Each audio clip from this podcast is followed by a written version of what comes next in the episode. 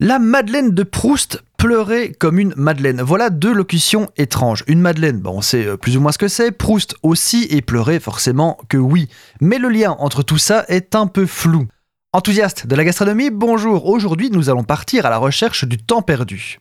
Tout d'abord la madeleine, petit gâteau bossu mais savoureux en forme de coquillage. Son nom viendrait de sa supposée créatrice, Madeleine Pommier, au XVIIIe siècle. Néanmoins, on a trouvé une trace écrite d'une recette très similaire un siècle plus tôt. On entend souvent l'expression pleurer comme une madeleine et nous sommes en droit de nous demander leur rapport. Eh bien en fait, on ne pleure pas comme un gâteau, on pleure comme Madeleine le prénom. La Madeleine en question est biblique, puisqu'il s'agit de Marie-Madeleine, celle qui se jeta aux pieds de Jésus et les arrosa de ses larmes avant de les sécher avec ses cheveux. Jésus lui pardonne alors et tout le monde est content.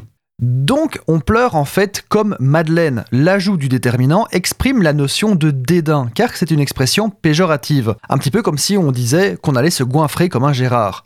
Et c'est Balzac qui va graver l'expression dans le marbre avec sa comédie humaine nous allons rester dans la littérature avec maintenant la Madeleine de Proust, qui quant à elle est une expression pour désigner tout phénomène déclencheur d'une impression de réminiscence, de souvenir involontaire. Pour clarifier, c'est pour désigner ce genre de moment où vous allez involontairement replonger dans vos souvenirs grâce à un objet, une musique, un mot, une odeur, une action ou autre.